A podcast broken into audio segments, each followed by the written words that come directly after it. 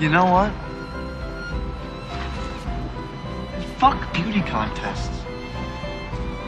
Life is one fucking beauty contest after another.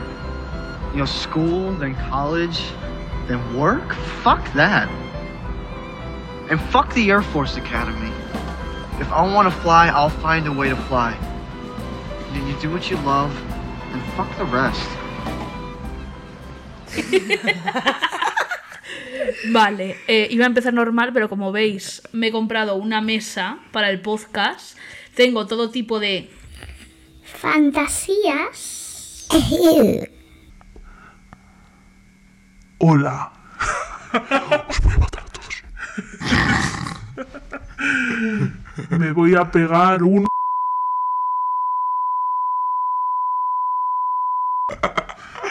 y todo por el... Como veis, vamos a pasar... Uy, espera.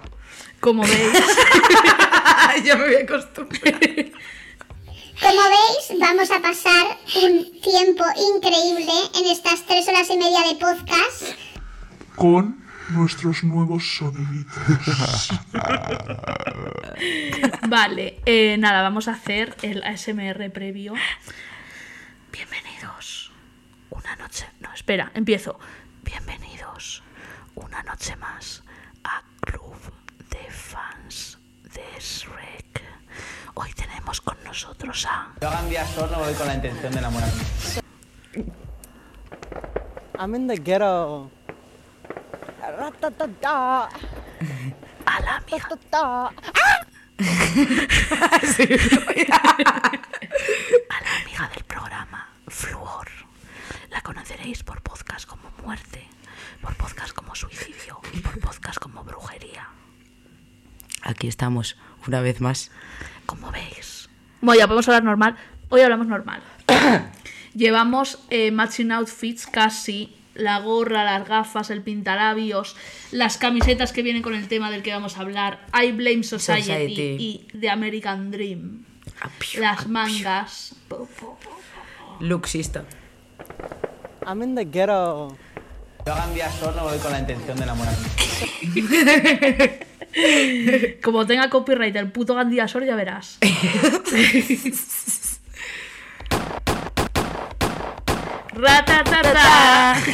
Ratatata. Bueno, hoy de qué venimos a hablar. Venimos a hablar de perdedores. Tema del que sabemos, por suerte o por desgracia, Sí. Estamos, aviso, las dos que nos queremos.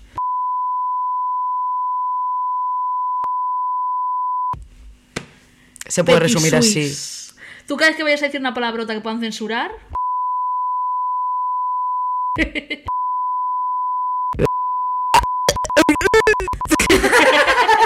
Es increíble eso que has hecho.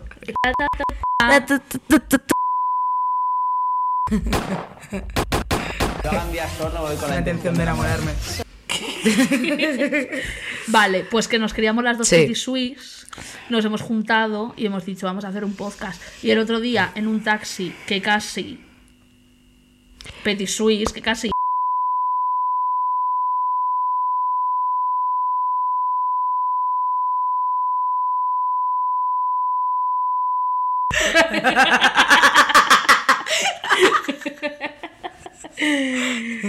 Pues, buah, el otro día lo que me pasó en un taxi, bueno, te lo conté. Iba yo con mis gafas de Kurt Cobain, que ahora no las llevo porque no eran matching, pero bueno, eh, yo venía pues de varios días de, de fiesta y me monté en un taxi porque ese día me quería Petit Suisse, me quería viva. Ajá. Y era de cuando venía yo de Getafe. Entonces me puse así con las gafas de Kurt Cobain en la parte de atrás del taxi. El taxista me dijo que era su primer viaje. Y dije yo, pues menudo viajecito te voy a dar que vas a pensar que soy un cadáver, cariño. Y me puse así con Where is my mind. Y me puse a imaginarme que me acaba de meter un tiro de... Exacto. Tú, cualquier palabra que digas puede ser censurada. Sí. Vale. de Wonder Woman y me quedé así, en plan.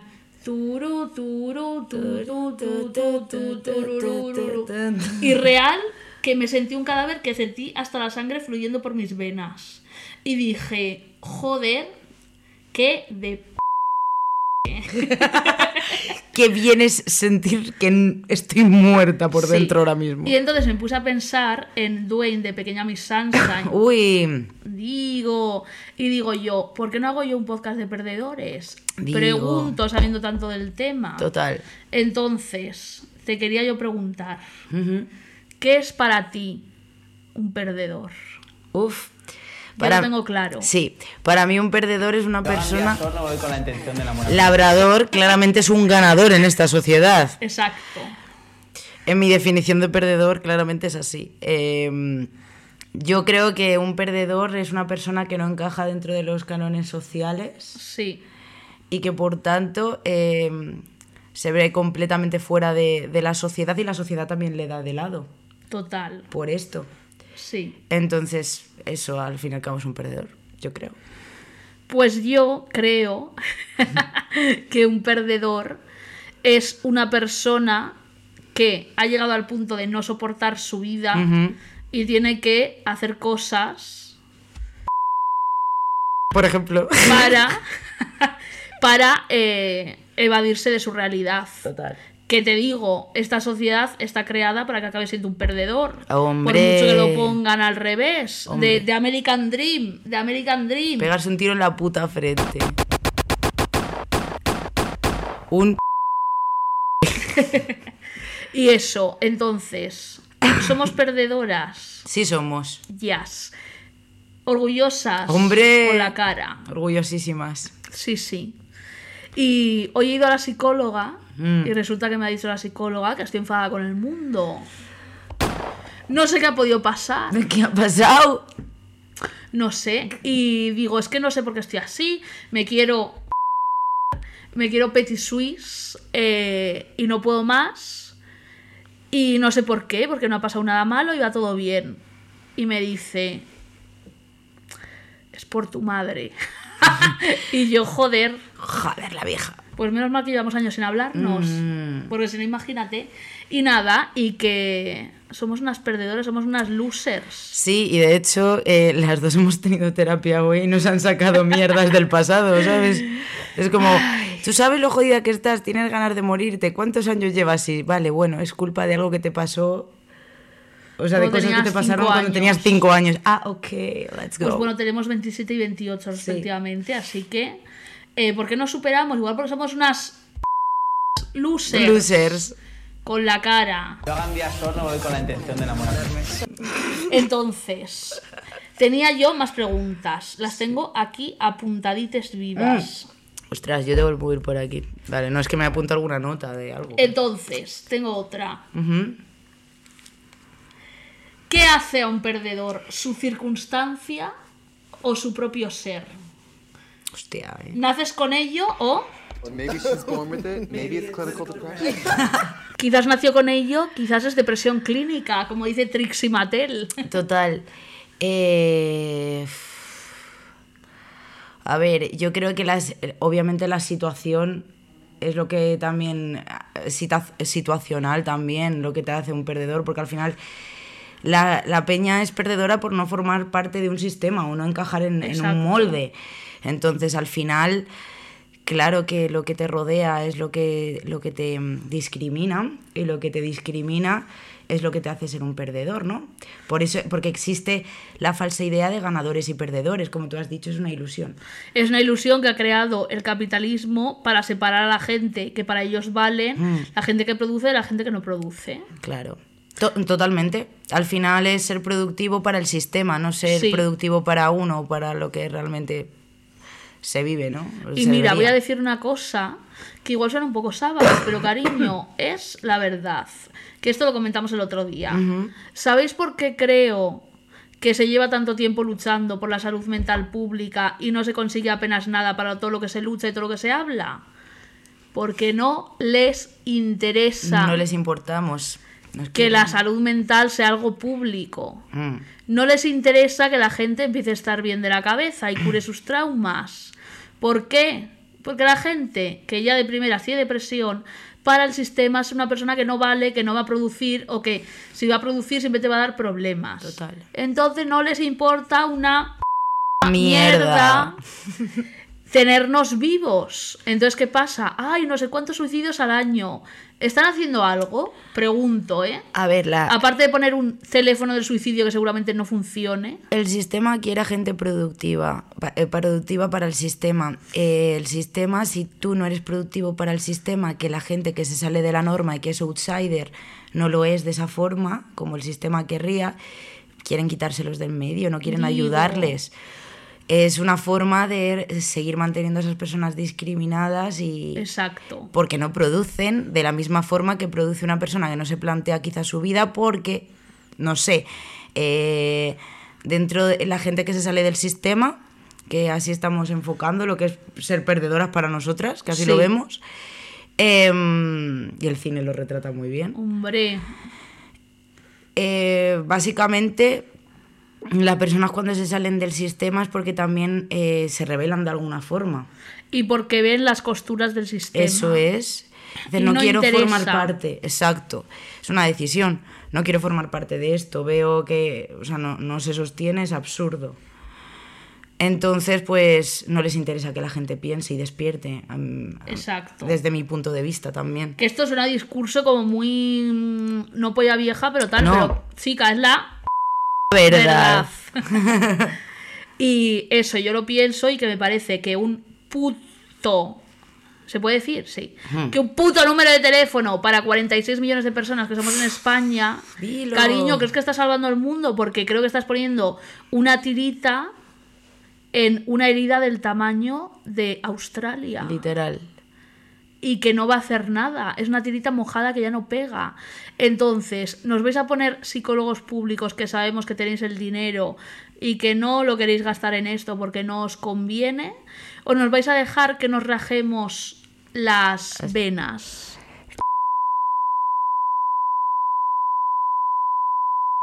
Hasta dejar de respirar. Pregunto, es una pregunta para la Qué desahogo el gente. pitido, eh. Maravilloso. Para la gente que mande o que tenga algún tipo de cargo en esos ámbitos. eh, si nos queréis muertos, me parece mucho más honesto que lo digáis y que digáis, mira, por mucho que digáis y que protestéis, no vamos a hacer nada. Ya está, eh, no importa, ¿no? Porque es la realidad, porque entre dar esperanzas, no hacer nada y no hacer nada, pues es mejor no hacer No nada y que la nada gente lo sepa. Exacto. Y es que no... El sistema nos quiere muertos. Yes. Me encanta esto. A mí también. Confío totalmente en el sistema. Me va a proteger y me va a mantener viva y feliz. Dijo nadie nunca. Exacto. Ay. Entonces. Y lo que sí que quería decir es que, bueno, que a, a lo mejor hay personas que viendo esto o si opinamos así, piensan, ah, pero todo el rato echar balones fuera al sistema es muy sencillo. No, a ver, también hay personas que a lo mejor nacen con una, te- con una tendencia más floja a la lucha o más cómoda. Digo. O sea, eso también puede pasar. Y puede haber muchas personas que se generen su propia miseria, ¿eh? Y su propia perdición. Por eso me he quedado pensando cuando has dicho, a ver, un perdedor, pero la mayoría de perdedores, igual que los psicópatas, lo digo aquí, no son de nacimiento, los ha creado el sistema. Digo, ¿y sabes cuál es una de las causas por las que la gente está fatal y se suicida y está depresiva viva? El dinero. Total. Y lo digo desde aquí. Y esto sí que es culpa del sistema. Total. Porque yo tenía un padre trabajando 16 horas y no llegábamos a fin de mes y a veces nos faltaba comida en casa. Entonces, ¿qué va mal si tengo a mi padre trabajando 16 horas que ni siquiera Exacto. le conozco porque está trabajando? Dilo. Entonces, ¿es normal que no llegásemos a fin de mes? No. Pregunto cuando se pasaba todo el puto día trabajando. Entonces, ¿de quién es la culpa? ¿De quién es la culpa que de primera instancia nuestra infancia haya sido una mierda porque nos faltaba dinero? Dilo. Ah, mía no es, porque yo nací así. Sara out. Con la cara. Mira, estoy harta. eh, me voy a Petit Suisse. Me voy a pegar un puto ti. Perdón. El-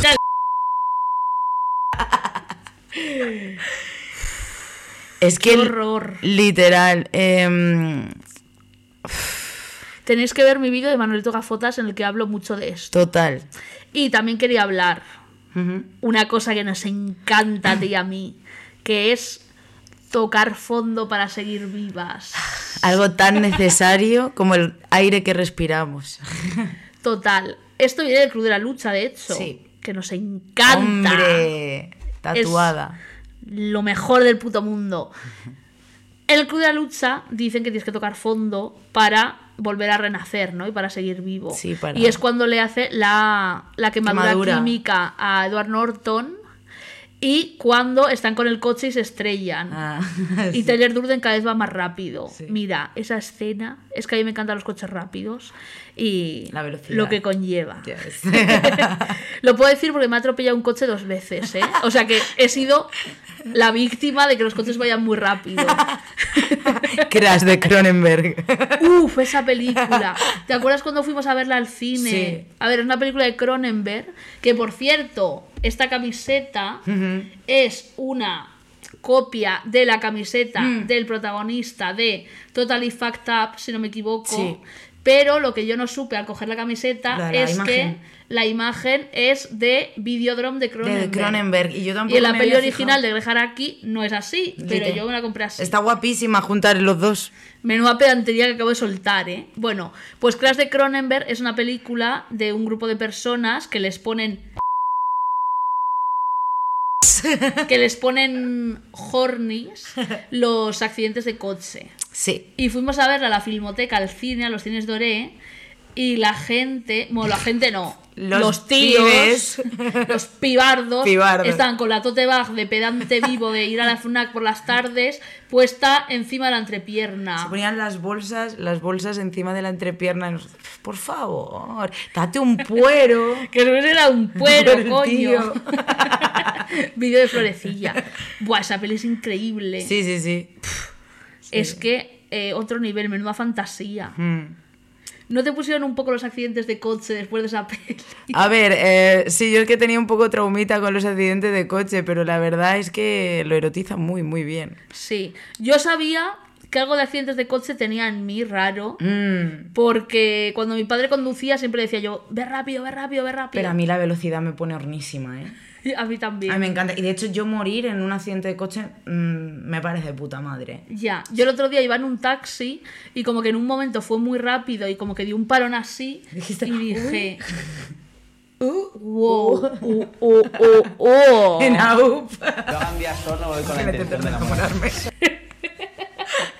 Está un poco erotizados últimamente los automóviles, como en Titane y tal. Sí, pero me parece perfecto porque Sí. es un kick como otro cualquiera. Sí lo es. Pero te juro que cuando ese taxi hizo como para atrás de lo rápido que iba, dije, ya, eh. wow. Wow. Porque me imaginé en un accidente de coche y me imaginé muerta. Y por suerte, por desgracia, imaginarme muerta es una cosa que no me disgusta. ya, eh. Las fotos de Inger Snaps. Literal. Sí.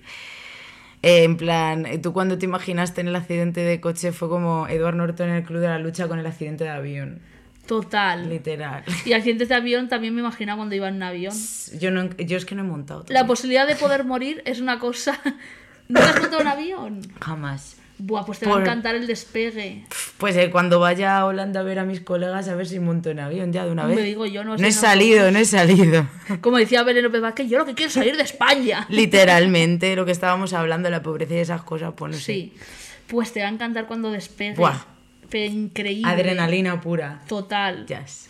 Eh, ¿Sabes el destino final que ve el, el avión antes de que despegue, cómo se estrella? Hmm. La primera, sí. Y las turbulencias y todo. Sí, sí, sí, sí, sí. Sé que está mal decirlo y todo eso, pero cariño, me.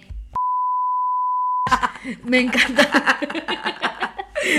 Me encanta la velocidad y eso. A mí también. Y repito que yo he sido víctima de dos accidentes de coche porque me han atropellado y en uno casi me muero real, que me dejó inconsciente y me arrastró 20 metros. Pero chica, eh, ¿estoy enferma? Sí. Pero estás totalmente en tu derecho de decir. ¿Estáis escuchando mi puto podcast ahora mismo? Con También. la cara. Estáis igual de enfermos, ya está. Sí. Y eso, si a alguien también le. coches. los coches y los accidentes de avión. No, no, no. La he liado. Lo que acabo de hacer. Acabo de tirarle el cuenquito a Virutas. Ma- Luego lo recogemos. Ay, pobre, pero es que he, Ya. He tenido yo un cuidado. Me da una rabia cada vez que alguien hace eso. Lo siento, lo que siento. no pasa nada. Lo siento, lo he hecho sin Sea por los pantalones que llevas de Defto. Y porque no he visto con la gafa, porque es que- Claro. Bueno, luego lo recojo, no pasa nada. Vale. Ay, Virutas. Virutín, lo siento, ¿eh? Era broma. Yo te amo. Era broma. Sí he tenido un Vir. cuidado antes colocando los cables para que el cuenco no se cayera. Ya. Y también quería comentar una cosa Sí. eh, que es bastante de perdedora, que es esta sensación que tenemos tú y yo mucho, por no decir todos los días, que es el no ver más allá, ¿no? Porque es una cosa de la depresión de la que no se habla nunca. Sí. ¿Cómo le explicamos a alguien que no tiene actualmente o que no ha tenido depresión nunca, que es no ver más allá? Porque es una cosa muy específica. No ver más allá es algo así como... es estar en cualquier sitio, mirar así y decir, no me imagino y no puedo soportar la idea de un segundo más de vida. De pensar en, en cualquier futuro cercano, en hacer cualquier cosa. No ver más allá porque te ves incapaz de seguir con la vida que llevas o... Exacto. Y vivir en un plan, estoy en esta situación, en cuanto salga un segundo de esta situación, como puede ser, pasa mucho los afters por ahí en casa Sí, de la gente. Sí, total. Dices, no, como me vuelvo a mi casa, me pego un Puto.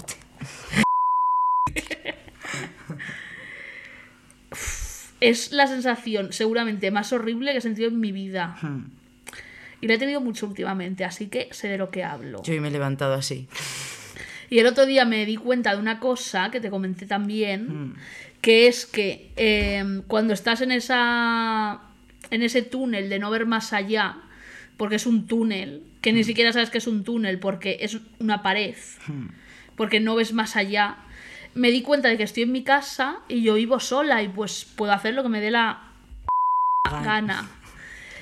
Y digo, lo único que puedo ver, sé que me puedo poner a ver una serie, hacerme un colacao, eh, hacerme la comida, eh, leer, escribir, ponerme en la mesa, jugar a juegos, lo que sea.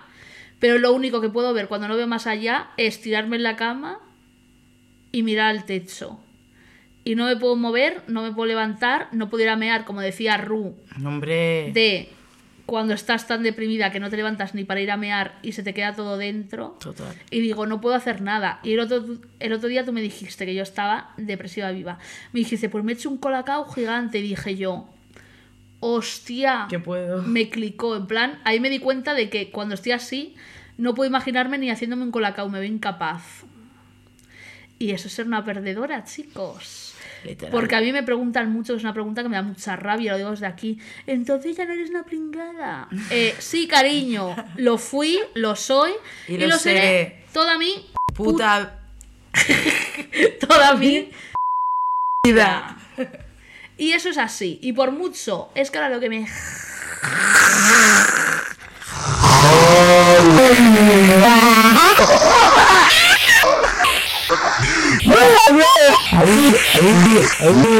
ya está. Lo que me jode. que viva es que eh, tengo todo lo que no lo que había soñado porque pensaba que estaría ya defundida para esta edad desde hace tiempo pero que tengo todo lo que me hubiese gustado y todo lo que necesito y no me falta de nada y todo me va bien y me quiero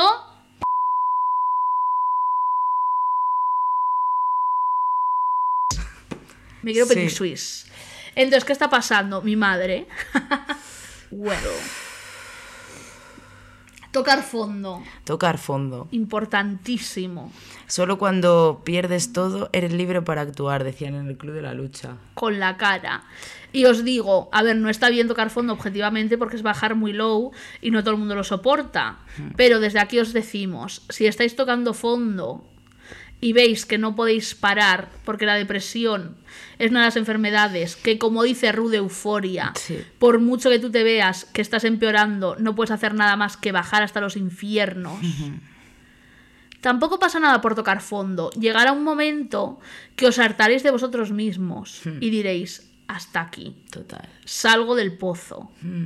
Y así es como se supera un poco la depresión. Justo, dando un patadón en el suelo y tirando para adelante. y lanzándote a la vida y al mundo. Porque os digo, no hay otra manera, por mucho que hagas terapia, por mucho que vayas al loquero y por mucho que todo, si tú en un momento no dices, me odio, estoy harta de mí misma, hay dos opciones. Me pego un Tiro. ¡Pum!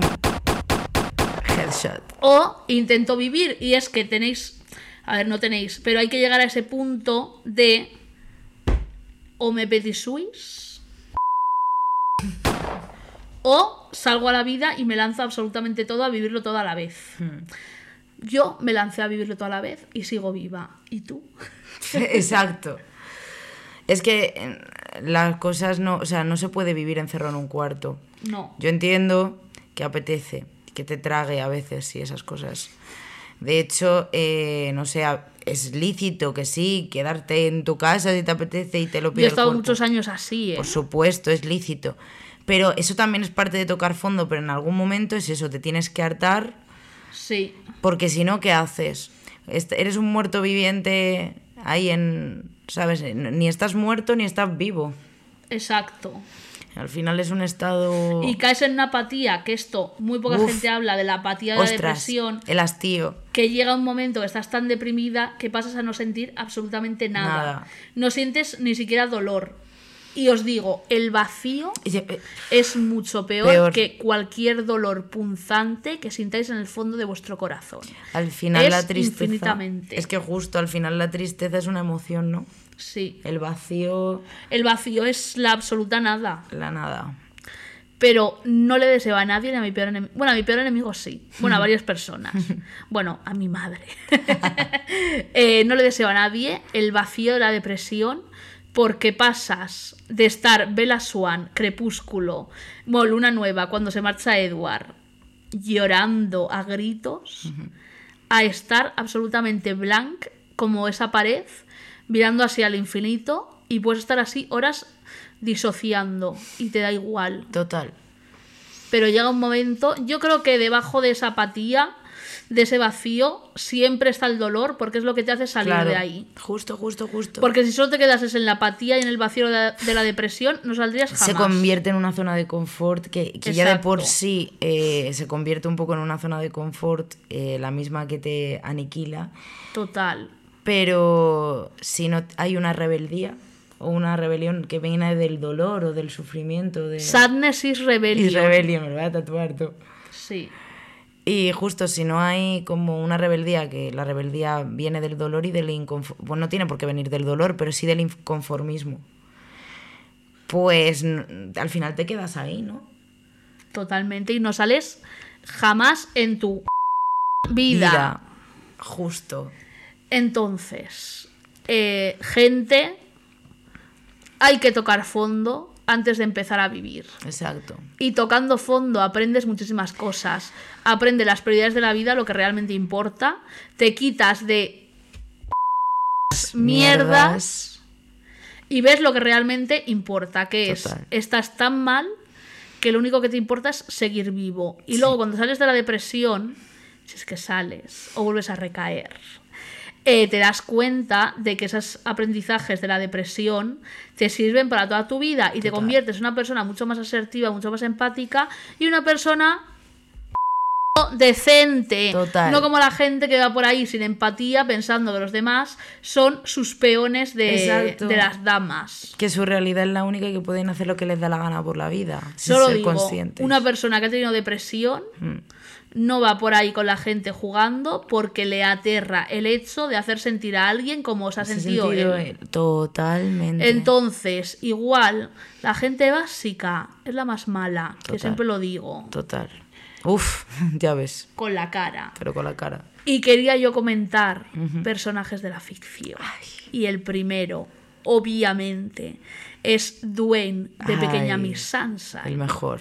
Para quien no conozca esa película, Pequeña Miss Sunshine es una road movie que va de una familia que tiene una niña que quiere ir a un concurso de belleza.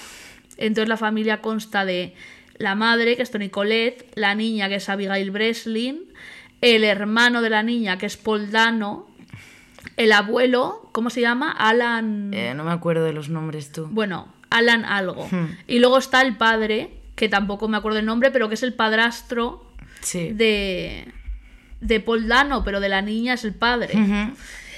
Y Hmm. entonces se van todos a Alburquerque, si no me equivoco, al concurso de belleza y se van en una furgoneta porque son pobres. Sí. Y entonces hay un viaje familiar muy guay y también está el tío, Sí, el que se quiere matar. sí, que es el de The Office, Sí. Y es uno de los mejores personajes y es básicamente una familia de perdedores, por eso estoy sí. hablando de esa película. Una familia desestructurada total. Sí, y es un viaje precioso, Sí. no solo por carretera, sino por los recovecos del alma de esa gran familia. Exacto. Y de cada uno de sus integrantes. Sí, buah, el abuelo es un. es un drrr Drr. gas que flipas.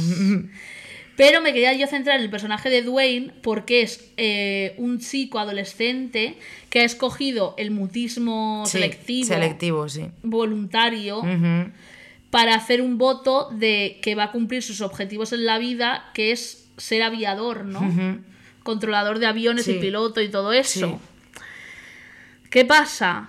Que odia a su familia cuando le pone, viene el tío, que el tío se ha intentado suicidar, es un Mm. homosexual, que es el como el segundo mayor experto de Proust o algo así era. No me acuerdo. Sí, es que de, hay detalles que no de la universidad de no sé qué. Sí. Y se ha intentado suicidar porque su vida se convirtió en una mierda, Sí. le engañó a su novio, le despidieron del trabajo, no sé qué. Y hay una escena súper guay porque tiene, viene el psiquiátrico, tiene vendas en las muñecas Mm. y en un momento eh, la niña le pregunta, ¿qué te ha pasado? Y entonces el padrastro le mira así en plan, nada, nada, nada. Y dice, lo puedo contar si quieres.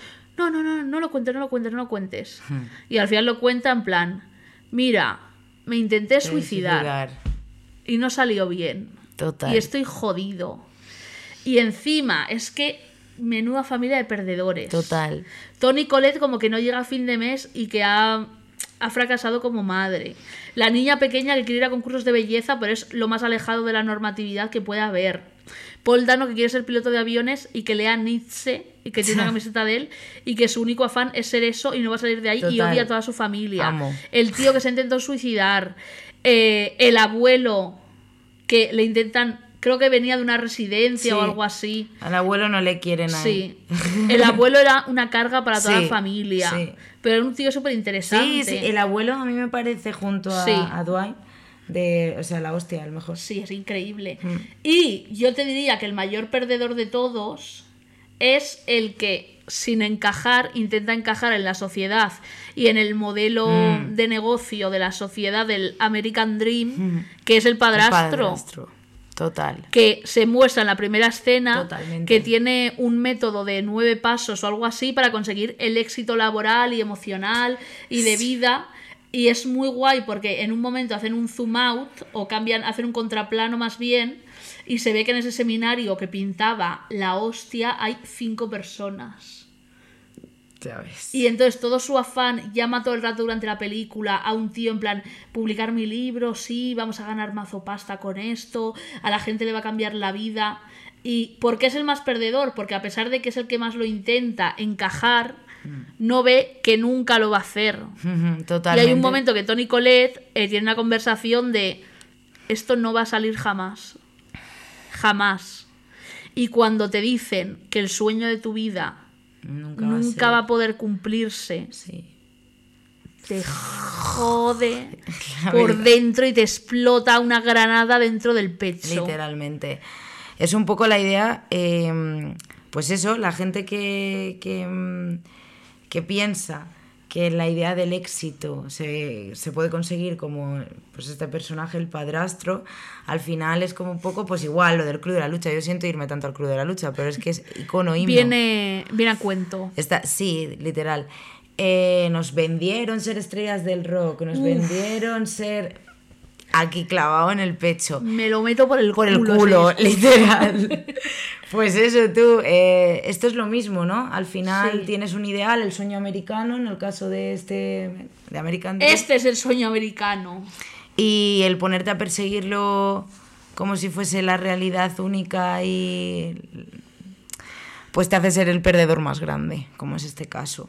Y más es que es eso, eh, ¿tú crees que esta familia desestructurada, o sea, porque es que en parte también era, o sea, la pobreza está muy presente, ¿eh? Muy presente. Bueno, desde el momento que no pueden ir en avión, que serían dos horas, y Sí. tienen que ir en furgoneta. En furgoneta, sí, sí, sí. en una furgoneta que está rota por otro lado. Sí, sí, sí, total.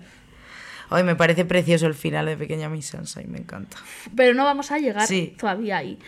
Y eh, a pesar de que yo quería comentar el personaje de Dwayne, Sí. es que hay que comentarlos todos porque Hombre, vamos a ver. Claro. Y hay un momento precioso que le dice la niña al abuelo: eh, Abuelo, yo soy fea. Mm, Dice, acuerdo. eres la niña más Amor. preciosa que he visto en mi vida. Y no lo digo por decir. Claro.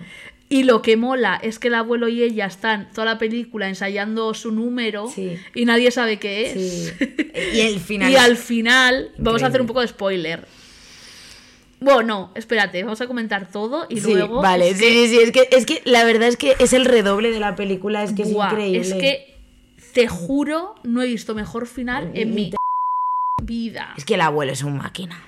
Y cuando Dwayne se entera por la mayor tontería que es que la niña le hace un test de ¿eres daltónico? Mm, me acuerdo, sí, sí, sí. Y dice, venga, vamos a hacerlo. Bueno, no habla, dice. "Mm". Mm, Y Dwayne se da cuenta en ese coche en marcha, en la furgoneta, que es daltónico. Y le dice Tony Colette, oye, pero entonces no, no puedes ser piloto. Y empieza a tener un fulón. full on. Es que me dan ganas de llorar Sí, real. a mí también. Un fulón ataque de pánico en el coche. Y dice, está así, abriendo Dando- la puerta. Paran, se va a un descampado y baja y llora. Y empieza, esto es lo que más me rompe, empieza a decirles a todos, sois unos perdedores de mierda, estoy en una familia llena de Harto perdedores. ¿cómo voy a vivir aquí? No puedo más, yo lo que quería era escapar de vosotros. Me cago Me cala en el muertos. Me cala en el pecho. Que rompe su silencio, obviamente. No puede más. Sí, pero es que ese momento es desgarrador. Es que además lo de aviador, en verdad, es eso también es como una metáfora de que quería salir, quería volar, quería irse de ahí. Exacto. Y la única que le puede consolar es la niña. Sí. Porque Lanzo pregunta, ¿realmente se te queda algo de inocencia? Hmm, Eres una perdedora, porque creo que la inocencia es esperanza. Ya, totalmente. Buah, ya ves. Creo que la niña no era una perdedora del todo. Claro. Porque Sí, aún le quedaba... Total. Tenía el mundo a sus pies. Sí, totalmente. No había quemado ningún puente Mm. como todos los demás, que los habían quemado todos. Claro, o sea, si dijéramos que la niña, claro, si dijéramos que la niña es una perdedora, estaríamos solo juzgándola por su situación al, de Exacto. alrededor. Dios, es que voy a llorar. Es que, es que es increíble esa Esta película. Película. Dios. Y luego, claro, entonces Dwayne tiene que elegir entre seguir con el viaje y pegarse Sí. un... Shot. Porque es que vamos a ver. Y por la niña. Ahí se ve que es la única no perdedora del grupo, porque la gente sigue haciendo cosas por ella. Hmm. Y la niña, por la niña sigue el viaje. Y tiene una conversación preciosa con el tío Sí. que dice, la vida es como un instituto. Buah, ya ves. Nunca va a acabar. Uf. Dios, Por el esa frase. Culo me la meto. Putísimo culo. Esa frase tiene ahí. Dios. Real, ¿eh? Y le dice el tío, aprovecha esta época de tu vida, aprovecha el instituto porque es lo que más vas a sufrir en tu vida. Total. Tienes vas a que aprender- aprovecharlo. Total. Eso me hizo la mente. Flipas. Ra. Total. Y esto lo decimos Qué verdad. nosotras que hemos pasado el instituto. Es, como dice el tío de, de la niña en Pequeña Miss Sunshine, es la época que más vais a sufrir, pero también la que más vais a aprender y la época que os va a formar como personas decentes en esta vida. Sí, sí, sí. Así que aprovechadlo. Nunca vais a sufrir tanto como en el instituto, pero ese dolor y haberlo superado es lo que os va a mantener vivos el resto de vuestra vida. Y tota- totalmente, y te va a definir como, como, como mucho como persona el, la fortaleza que te da Sí. eso. O sea, no sé. Hombre, una vez que superas el bullying en el instituto y el ser un perdedor en el instituto, Total. tienes el cielo ganado, te lo digo.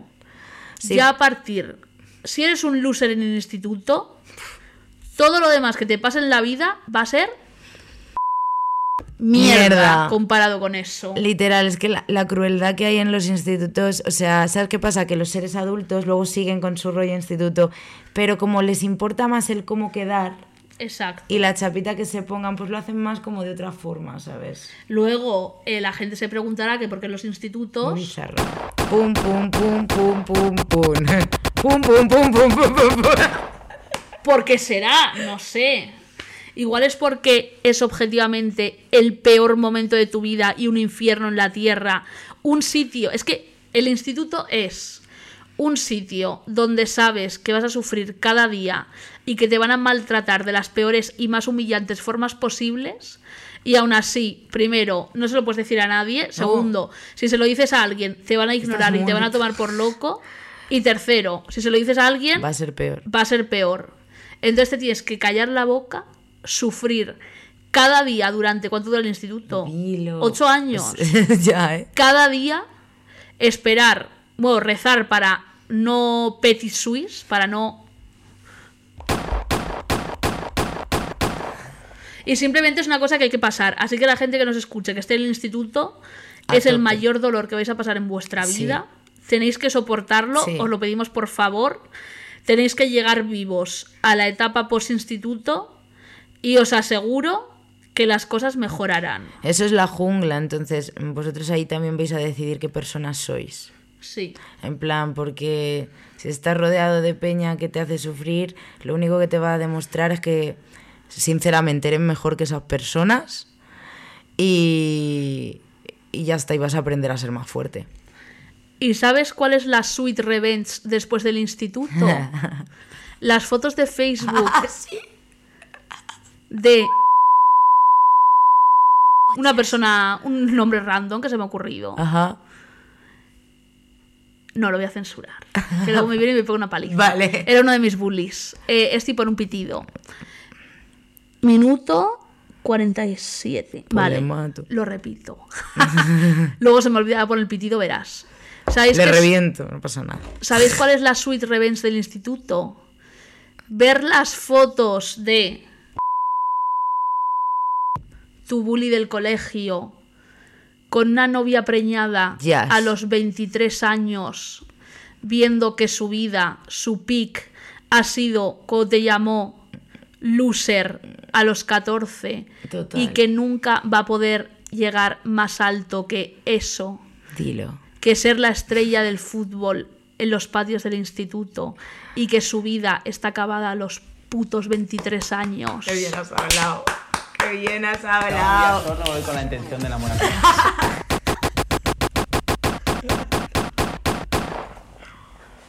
Qué bien has hablado, ¿eh? Qué bien has hablado, hija. Ya ves tú.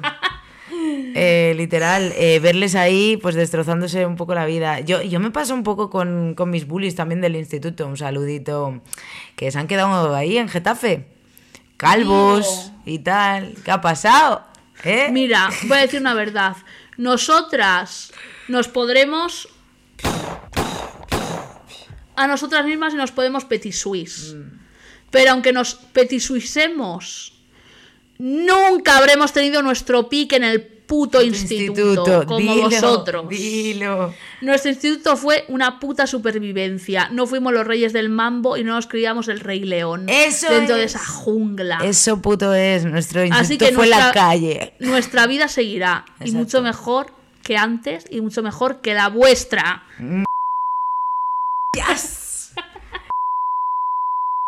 ya. Lo hagan vía solo voy con la intención de enamorarme. Entonces de esto hablan Dwayne y Steve Carrell, que se me acaba de venir el nombre del actor, el tío de la niña en esta película. Y es también una escena que se me congela la sangre. Es la escena en la que paran a comer y la Uf. niña Esa escena me acuerdo, tío. me la meto por el culo, te lo digo. Es una fantasía de escena. Sí. Esa escena en la que la niña pide un desayuno y pide un helado de postre Uy. y le dice el padrastro. ¿Cómo se llamaba la niña? Ay, no me acuerdo tampoco. Espérate. Es que yo Pequeña Miss Sunshine, o sea, me la he visto repetidas veces, pero que la última vez fue hace ya. ¿sabes? Olive. Dice, Ah, sí. Olive, ¿no crees que es demasiado? Ahí hice yo. Yo igual, yo igual, tú. Porque he sido ¿qué? esa niña. Yo también. Con mi padrastro, de hecho. Wow. Pues yo he sido esa niña con mis padres. es que eso no estaba bien. Y dice, ¿no crees que es demasiado? No hagáis eso, dejarles disfrutar de la comida, por favor. Y la familia se queda así, flipando así. Y él, como está tan metido Es que en que loco, tiene sí. un rol que cumplir en la sociedad y que si dice ese tipo de cosas le van a aceptar por fin. Total. Spoiler, si has intentado entrar en un grupo social y no te han aceptado por quién eres o por lo que tienes, nunca te van a aceptar por mucho que les lamas el culo. Y esto hablo yo de la sociedad, hablo del instituto, hablo del moderneo de cualquier ciudad, hablo de todas estas cosas. Deja de intentarlo, no es tu gente. Total. Punto. Y cuando le empieza a decir, pero es que si quieres presentarte a concursos de belleza, vas a engordar y si estás gorda no vas a poder presentarte. Total. Está hablando por él mismo. El canon de sociedad en el que quiere encajar él le está haciendo pasar por el aro a. Y cree que si tiene la familia perfecta o intenta Sí. tenerla, le van a aceptar. Sí, sí, total. Nunca vas a tener la familia Que perfecta. es el más triste, total. Y entonces él, exactamente, es el más patético Sí. porque intenta encajar de forma ridícula y de forma fallida todas las veces que lo intenta. Total. Los otros saben que son unos putos Claro. losers y que nunca van a encajar en nada. Y lo aceptan. Lo aceptan totalmente. Porque el abuelo tiene el culo lleno de balas nazis. Ya, ay, que le amo tanto. Y el abuelo metiéndose. El mejor, te lo juro, para aguantar Pero ya todo eso. Pero era para aguantar ya todo eso, tú. Sí, sí, Se la sudaba totalmente. Dios. Qué Es genio. que qué gran película. Increíble. Y Hmm. la escena final.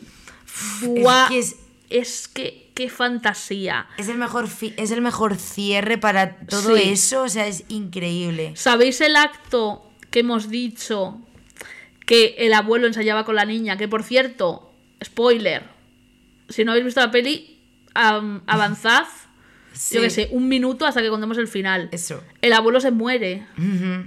Y tienen que sacar su cadáver por la puerta del hospital. Sí. Me escojono, o sea, Es que el final es increíble, todo es súper gracioso. y el final, el acto que tenía preparado el abuelo con la niña, que lo había ideado el abuelo, Sí, ay. Era con la canción Super Freak. She's a super freak, super freak, super freak. na, na, na, Y se ponía así. Na, na. Y era un baile súper obsceno. ¿Y qué intentaba el abuelo con eso? El abuelo estaba metiendo una puta granada en el concurso de belleza que era Olive. Era Literalmente. un puto terrorismo. Era un puto terrorismo porque es lo que te iba a decir, digo, eh, es que realmente estaba ahí rompiendo las reglas de todo concurso de belleza infantil. Es una crítica también a los concursos de belleza Sí, infantiles. Entonces él cogió y dijo, sí, políticamente incorrecto vamos a hacer aquí. Y, y como que le dio su hueco a ella. Sí, Le dio total. realmente el hueco según su personalidad y como ella disfrutaba, ella disfrutaba Sí. pasándoselo bien tal, cual no, no la quiso poner un listón al que aspirar, no le quiso dar Claro. una presión. Como el padrastro. Como el padrastro al revés dijo, vas a disfrutar, vas a salir ahí, vas a disfrutar y encima un terrorista, Sí. como tú dices, encima... Y porque Olive, a pesar de que no era una perdedora per se, el abuelo sabía que tenía la maldición de los pobres, que es ser perdedores todos. eh, conocer, o sea, conocer su- las limitaciones de uno mismo no está nada mal. No, Y- es una cosa bastante self-aware y bastante buena. Él conocía a su nieta y dijo, se lo va a pasar bien Exacto, y esto es lo que es ella. y esto es lo que es punto. ella y se acabó. Y le hizo un espectáculo a su medida. Exacto. Y entonces, eh, en el concurso de belleza intentan parar eso, intentan sacar a Olive del escenario Y primero sale el padrastro en plan, ay, venga, te voy a sacar porque es el que, el que todavía le da puro, no sé qué. Pero cuando intentan sacar a la niña de verdad, toda la familia dice, Hombre, una ¿qué? mierda. Una puta mierda. Ahora que nos hemos recorrido todo el camino con la caravana. Con el cadáver del abuelo Con el cadáver del abuelo detrás. Es que es increíble. Y se suben todos a bailar Super Freak, se sube Es- Wayne, se sube el Mira, tío.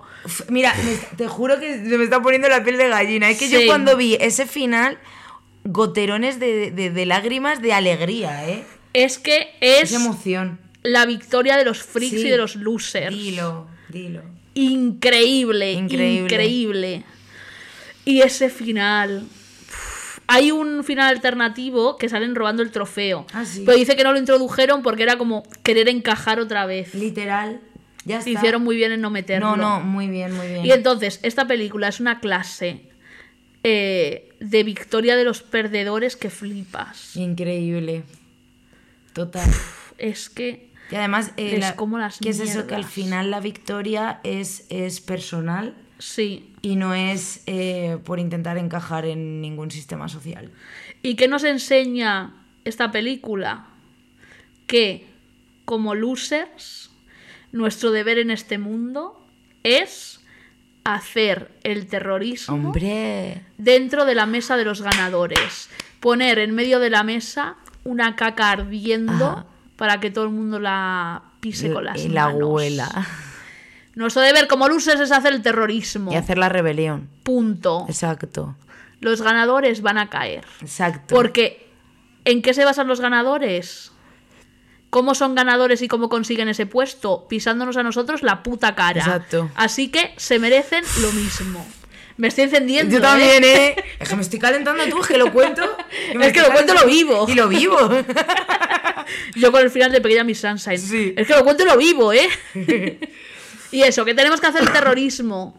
Tenemos que meternos en la mesa de los ganadores y Y tenemos sabotearles las que escupirles en la cara. Sí, les tenemos que poner burundanga en las Exacto, bebidas. exacto. Para que se jodan. Punto. Y es nuestro deber. Y también quería comentar, eh, abro eh, una película, pero con la película abro un tema muy ingente en el mundo de los perdedores que está muy presente en el día a día de todos, que es Renton con Transpotting y con eso abro el melón Mi amor. de la drogadicción. Uy, pf, gran melón. Dentro del mundo loser, muy concurrida la drogadicción. Muy ¿eh? concurrida. ¿Cuántos personajes en plan eh, han tenido este problema siendo losers? Rubenet de Euforia. Rubenet, Estel, de Diario de un Rebelde, mm, etc. Sí. O sea, no sé, Cristina F, etc. Todos. En plan, muchos losers, porque Cristina F es otra loser, en verdad. Vivía, en- Totalmente. vivía en un barrio pobre, el novio estaba prostituyéndose en el andén, Sí. o sea, al final, sí. Pues Renton, las drogas, Digo. cuando quieres escapar de tu realidad porque no formas parte de ella o no te sientes que formas parte de ella, pues al final las drogas es un salvavidas muy grande porque, mm, porque te abstrae de esa realidad y ya no solo huyes de esa realidad, es que es como que como que te quita incluso preocupaciones porque estás en otro estado, estás Exacto. drogado. Y cuando la sociedad te hace que desees estar muerto y cuando tienes el puto vacío de la depresión en el pecho, Exacto. que es lo que te da emociones fuertes y que es lo que te hace sentir vivo y que tu corazón palpite, irónicamente, Justo. Las drogas. ¿Cómo manejas tu química cuando tu, química está tan desgastada también ya por, por la situación y todo? Pues coges y dices, pues me apetece estar contento, me meto un...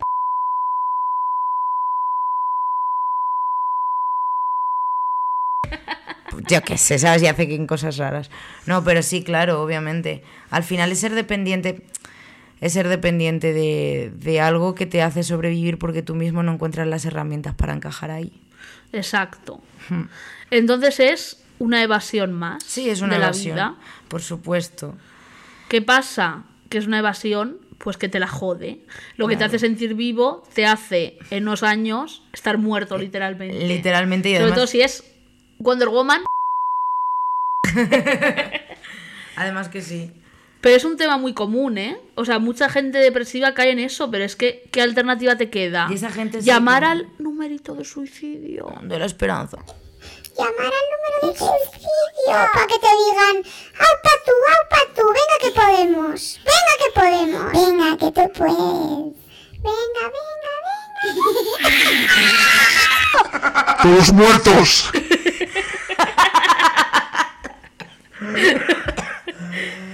Estornuda sí. Oh my god. ¿Qué me pasa? Tengo un mente, no puedo. Me quiero morir. Quiero un puto tío de...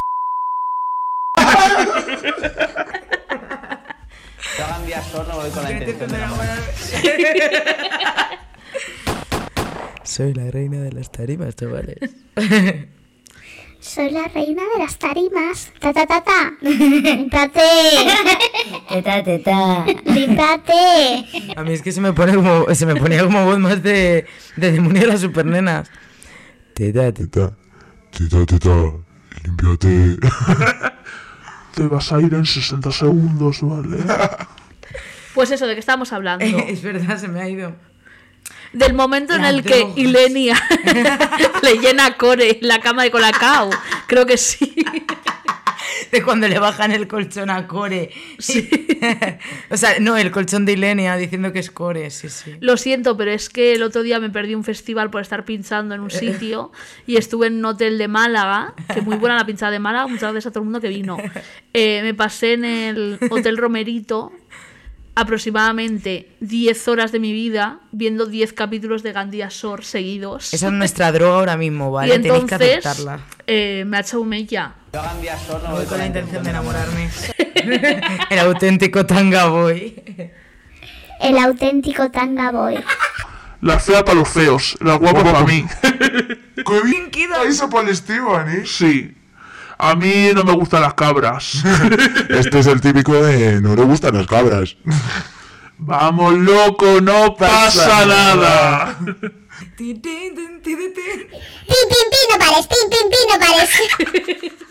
¿Cuál nos queda? La gata. Para virutas. Hay virutas, que miro así, veo el cuenco y me da apuro, ¿eh? Hay que recogerlo. Pero bueno, ¿de qué hablábamos, no? De... Está- Hablábamos de drogadicción y de querer morirse, vale. Sí, y... día sol, no voy con la intención de enamorarme. Uy, esto no, que tiene esto. I'm in the ghetto.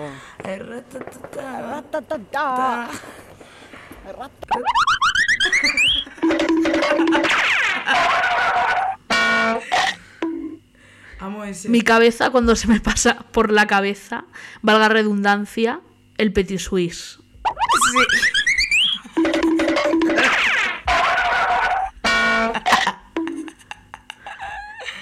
Mi cabeza, cuando mi abuela me estaba.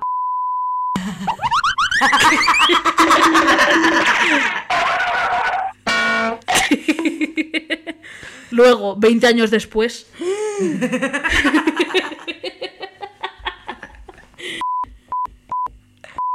Mi cabeza cuando...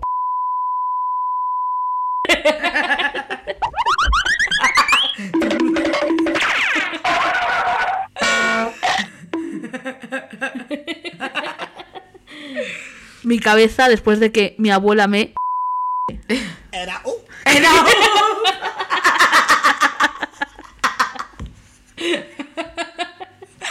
uh. Pero bueno, drogadicción, Eh, sí. querer morirse, bla, bla, bla. Sigue. Eh, vale, sí, que estábamos hablando de esto, de drogarse y de Renton. Em, Yo hagan ¿Qué? día sol, no voy con la intención de enamorarme. es, que, es que entro en bucle, que entro en bucle. El universo Gandía Sor y las drogas. Bueno, en fin. Van conectados. Va conectado, va conectado. Que sí, al final eso es una vía de escape y todo esto. Y depende también de la droga, ¿no? Porque, Sí. a ver, ser drogadicto te destroza la vida, da igual la droga, ¿eh? Porque al final te hace ser Exacto. dependiente de una sustancia. Esto es así. Pero, joder, eh, si eres como Renton, que tu adicción es a la heroína, Uf. literalmente es un caso muy claro de representar, porque la heroína es una droga que lo que hace es que te importe todo una mierda. No lo digo Sí. porque la haya probado, ganas. Bueno, puede ser. Tenemos ganas.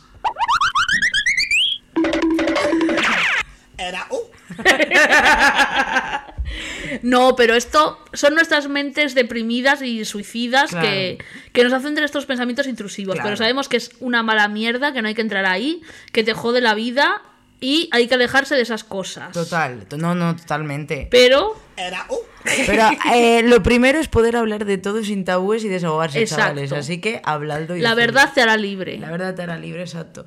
Pero eso eh, yo creo que explica muy bien en el caso de Transpotting, de Renton y la Wonder, Digo. que al final te ponen esa droga que es como la que, pues eso, más es un opiáceo tochísimo, Sí. que te destroza la vida, es una autodestrucción escogida además. Y, pero es que también te deja que te da igual todo. Es ir muriéndote, pero, pero dándote igual absolutamente todo. Como dice Renton, ser heroinómano te hace una cosa, que lo único que Solo te importa en en esta vida es el próximo tiro que te vas a meter. Exacto, exacto. Y eso realmente te quita muchas preocupaciones. Claro, por eso lo hace. Si tienes el tiro, es que es una cosa muy extrema. Si tienes el tiro, felicidad. Si no lo tienes, te lo pegas tú. Justo. Es que Renton es un personaje de lo... Es algo atractivo lo que caer, ¿eh? te diré. Hombre. Era uh. Era up. Pero es que, a ver, eh, yo creo que como perdedor, Renton eh, lo que le podía era, exacto, era realmente era la sociedad, el sistema y la peña. Sí. De hecho, Renton como personaje es muchísimo más inteligente que muchísimas de las personas que le rodean. Exacto. Los opiáceos son porque no puedes aguantar más tu realidad. Exacto, él no, no puede Bueno, aguantar. cualquier más. droga, pero los opiáceos más. Él no podía aguantar todo el sistema ni, la, ni lo mundano, siquiera, o sea, lo cotidiano siquiera ya. Era Oye, como- tengo. ¿Tienes? Sí. No es Wonder Woman, ¿eh? Un tecito, ¿no? un té, un té de ¿Te acuerdas que Es verdad. no lo he usado? Es que yo tampoco lo he probado. Sabía que el chaval lo tenía. Un día lo hacemos. Eh, de una. Estamos hablando de que me he comprado un squeak sin azúcar. Claro, y nos, hacemos- nos tenemos que hacer un colacao Claro, una infusión. Claro, una infusión de Me he comprado un jengibre con limón. Eso va muy bien, tú. Sí, para el tránsito. Claro, para cagar.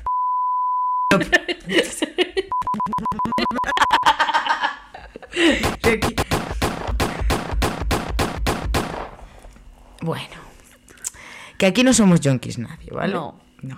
Pero que Pero que es muy fácil caer y que más la depresión es un factor importante en la caída a las drogas. Hombre. Y los drogadictos son personas que como perdedores en esta sociedad, a- de las personas a las que más se, le- se les desplaza, ¿eh? Sí. Incluso en las propias familias. Tú métete en una familia americana perfecta. Uy, no existe. Un drogadicto. Eh, diario de un rebelde, coge tu madre y te dice, te meto en la cárcel. Literal. Digo. Literal, ¿eh?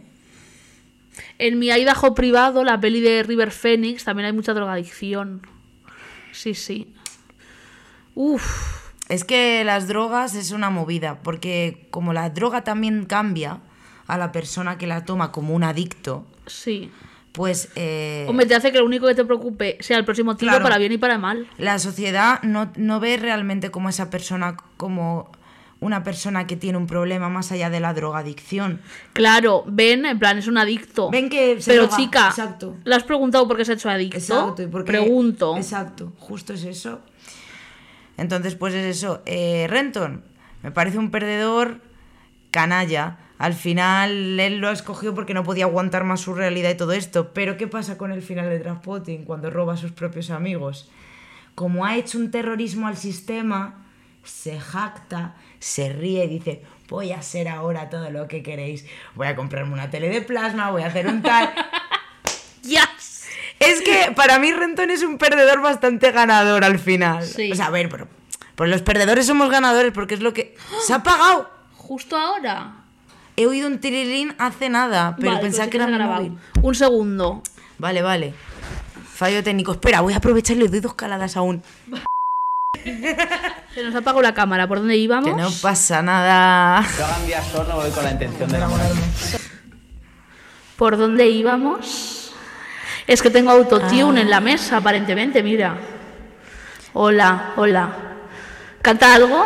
Salgo para la calle con los rulos. Le lleno apretado para que se marque el culo. Tengo mucha Soy un chulo. No sé muy bien cómo vaya, lo veré. Puta. A ver, mira, tiran aquí las notas. Hola. Hola. Hola, hola, hola. Vale, estamos hablando de. De, estábamos Claramente sí, la verdad. Lo que pasa es que vosotros no os habéis enterado. Claro. Eh, ah, Las sí. drogas. Estamos hablando, creo que hemos hablado del final de Transpotting, no sé si se ha Sí. grabado. Pero que nada, que Renton cuando consigue hacer un poco el terrorismo al sistema como perdedor Sí. y también a sus amigos que son unos falsos menos Spud, que a Spud sí le deja un fajo de billetes, Digo. dan un palo por la puta ero- dan un palo que le obligan a dar Por a la él- puta Ero Baby. Baby. Potitos para bebés. Arroz con pollo. no, venga, ahora Wonder Woman no se llama, se llama Ero Baby, Baby. Potitos para bebés. Pero baby, me gusta más. Pues eso, eh, cuando consigue hacer el terrorismo, da un palo que él tampoco está muy convencido a dar. Sí, Es que, a ver, él cae, cae en la heroína igual que caemos en la depresión. Claro. ¿Sabes? O sea, caen en... en- no puedo más con, con toda esta mierda alrededor. Es que como para poder, también te digo, la vida es Lo insoportable. entiendo perfectamente. Pero que es inaguantable vivir. Inaguantable. O sea, pienso en vivir. Ahora mismo no, porque estoy mejor. A terapia. Pero pienso en vivir un segundo más. Sí. Y digo, es que no es posible hacerlo. Vaya mierda. Ya, es- Nos vamos a. Pero juntas así. Antes nos hemos imaginado. Imagínate que entra una bala por ahí nos mata y hace popom. A las dos así en ráfaga. Popom. Y lo veis todo el mundo. Resucitaría para decir gracias y me moriría otra vez. En plan, no sabes el favor que me has hecho, me has salvado la vida. Guau, ¿Cómo Muchísimas te llamas? gracias. Eres increíble. Cuando No, esté pero- muerta y sea un fantasma y lo sepa todo, te voy a dar todos los números de la lotería. Buah, vas a ver el número de los ángeles, a menudo voy a ser yo. No, pero es como que al final lo que tú dices, lo de hacer el terrorismo, ¿no? Que es súper importante y es lo que hay que hacer siendo perdedores en esta sociedad que está mal hecha. Exacto. Eh, Renton lo hace también dentro de su círculo. Él coge, consigue, se desintoxica porque a él le da la puta gana. Porque él se, hace- se pincha cuando quiere y se desintoxica cuando quiere, no porque se lo digan. O sea, él hace un poco lo que quiere y él empieza a tener su vida vendiendo sus Sí. su- los pisos en Londres y él está tranquilo, está saliendo como un poco ahí de la depresión. Dice, oye, pues mira, tengo un trabajo en este sistema de mierda, estoy haciendo un poco el terrorismo. Claro. Porque les Tampoco os sintáis mal por tener un trabajo No. en un sistema de mierda como no. es este, porque es lo que hay que hacer para sobrevivir. Y te digo una cosa, una reflexión que veo que la gente no hace. A mí no me toques los cojones con que use. Ay, pajitas de cartón, pajitas de no sé qué, no vuelvas a avanzar en un plástico. Cuando hay miles de millones de empresas mandando toneladas de CO2 cada día al puto aire y me estás a mí tocando... ¿Un foco se ha apagado? Eh, bueno. Espera, un segundo. Están las voces. Ya está. Lo hagan vía solo voy con la intención de enamorarme. He puesto la. Sigo. Y me estás a mí tocando los cojones con que, ay, si es una pajita de plástico vas a destruir el sistema. Igual tenéis que miraros al puto ombligo y ver que son las putas empresas que están todo el día mandando toneladas, matando gente y cargándose el puto sistema. No me pongas a mí la puta responsabilidad de encima. Ah. Ay, es que si compras fresas en un plástico eres malo. Y luego la gente que está dentro del sistema, los que quieren ir de ecologistas. Ay, no, es tu culpa porque has usado la Canelli. Es que Cariño, mira al puto enemigo que está aquí. No está aquí, ni está abajo de ti, ni está enfrente. Está arriba. Hay que dejar de culparse. tenía que decir. Pero no, no, no, que total, que has dicho una realidad como un templo. Es que hay que dejar de señalar y de juzgar a la peña que está como nosotros. O sea, rollo, Exacto. El problema es un problema mayor. Y mira, no quiero sacar yo el tema porque hemos acabado todas fritas hasta los cojones. Pero durante la pandemia, hola, los policías de balcón, en plan, podéis Ah. quedaros dentro de vuestra puta casa y dejar de señalar que si uno sale, que si el otro entra, que si uno se pone, que si el otro. Vivir vuestra puta vida que el problema está arriba, ¿sabes? Y el enemigo, el enemigo no es tu vecino. ¿Sabes Exacto, quién es? Tu exacto. casero, por ejemplo. Exacto, exacto. Digo. Quien hace por controlar El todo. dueño del edificio. Exacto. No es tu vecino que está viviendo la misma vida de mierda, Mierda que, que tú, tú. que se levanta a las 6 de la mañana para ganar 800 euros al mes. Mm. Vamos a dejar de ser policías entre nosotros, que ser es. policía es lo peor que se puede ser en esta es, vida. Eso es. ¡Ugh! Literal. 13-12 a CAF. ACAP 13-12. Literal, en el pecho. A fuego, llameando, derrapando. ¡Ah, la otra vez! Espérate ¿Pueden- un segundo. Un segundo. ¿Pueden parar los de apagar el LED? Yo hagan día sol no voy con la intención de enamorarme. Es que creo que al poner dos cables I'm ahí, que hay algo. Pero bueno, igual sin LED también se me ve, ¿no? Sí. Bueno, es se como que apaga. hace sombra. Sí. Vale, y entonces, eh, bueno, una reflexión que no que la tenía en la cabeza pero que no la he soltado. Que ahora que me estoy dando cuenta que hemos empezado diciendo que las drogas son una cosa del mundo muy losers, pero me está acordando de otras pelis, Patrick Bateman era un puto co... Hostia, ya ves. ¿No? Sí. Y yo creo que las drogas están muy presentes en el mundo de los losers y de los winners, Hombre. porque las drogas tienen una cosa... Iba a decir muy guay, pero no lo voy a decir. Muy chachi. que es que las drogas te hacen sentirte en la cima del puto mundo. Hombre. Como dice Labyrinth en su canción, Mount Everest God not sit on me, cause I'm on top of the world. El Monte Everest no tiene como nada que decirme porque estoy en la puta cima del mundo. Hombre.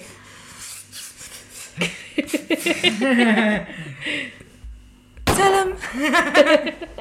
Literal. Pero es fuerte que las drogas estén en tantos ámbitos, porque miran el lobo de Wall Street, Hombre. que es la persona más dentro del sistema y más el sueño americano que se puede ser. Arriba es abajo. Al final las drogas es, es- es un caramelo para evadirse. Exacto. La gente cuando tiene mucho dinero también está aquí arriba, se aburre y no sabe qué hacer con su vida. Entonces para evadirse también se hartan de sus vidas, no les llenan, están vacíos. Y, y eso.